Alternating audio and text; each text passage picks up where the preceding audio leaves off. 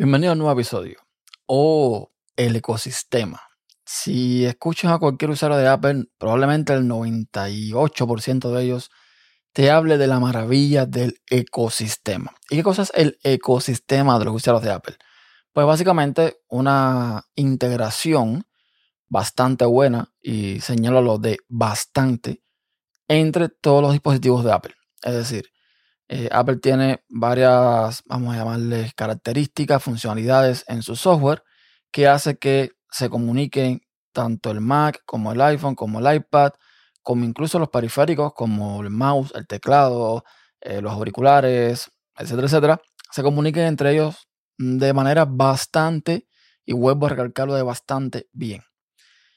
Pero lo que nadie te cuenta es que esta integración idílica no siempre funciona. No siempre eh, está ahí cuando la necesitas. Voy a poner dos ejemplos de algo que me sucede habitualmente. No es que me sucede una vez, no es que me pase cada cinco meses, no. Me pasa mm, bastante de modo random, eh, a veces día sí, a veces día no, pero en dependencia, ¿no? Es bastante habitual.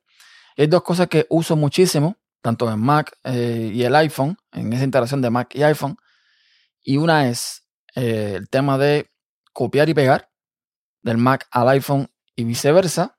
Y lo otro es iMessage, o mejor dicho, mensajes, la aplicación mensajes. Porque tuve un debate el otro día con, con un amigo en Cuba, en Twitter, y me señalaba una cosa que es real. Cuando Apple habla de iMessage, no habla de la aplicación, que era lo que yo entendía por toda la documentación que Apple tiene por ahí, sino que habla de lo que puede hacer la aplicación Mensajes. Lo que pasa es que cuando tú hablas de la aplicación Mensajes, cuando tú eh, le dices a alguien, mándame un mensaje, lo que sea, tú no dices, mándamelo mediante mensaje, tú dices, mándalo mediante iMessage. Y la gente puede entender que está hablando de la aplicación, no de lo que hace la aplicación. Pero bueno, es otro tema. El punto es que normalmente cuando estoy sentado frente al ordenador me gusta eh, responder los mensajes desde el Mac. ¿Ok? Es mucho más práctico, es mucho más fácil, puedes escribir más rápido y todo el cuento. Pero sucede que de vez en cuando, de cuando en vez, sin motivo aparente, sin que, no sé, nadie haga nada, pues iMessage en el Mac se desconecta.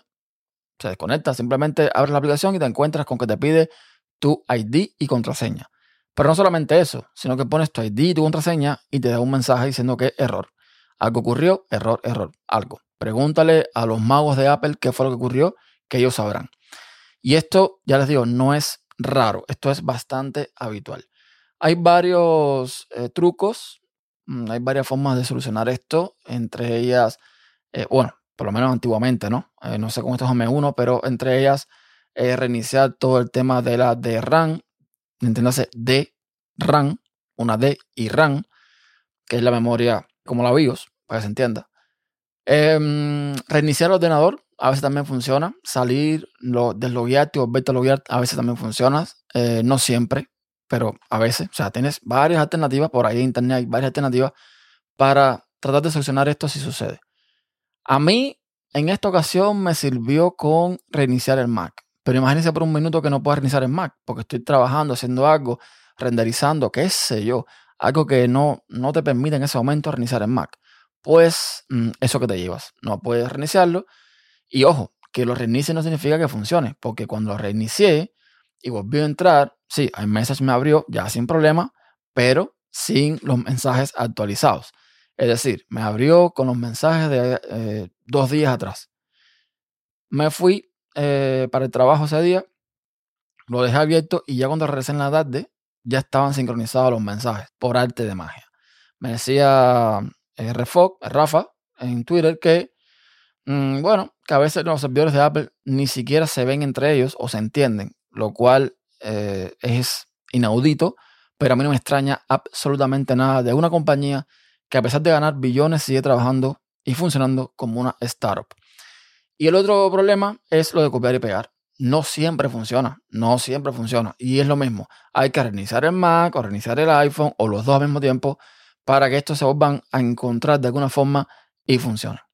Entonces, Cuando alguien venga a decirte no, porque el ecosistema de Apple, sí, sí, todo está muy bonito, pero no es tan idílico, no es tan perfecto, no es tan magnífico como algunos te quieren hacer ver. Y como esto, puede haber más cosas, pero estas son las dos que a mí más me afectan en mi día a día. Hasta la próxima.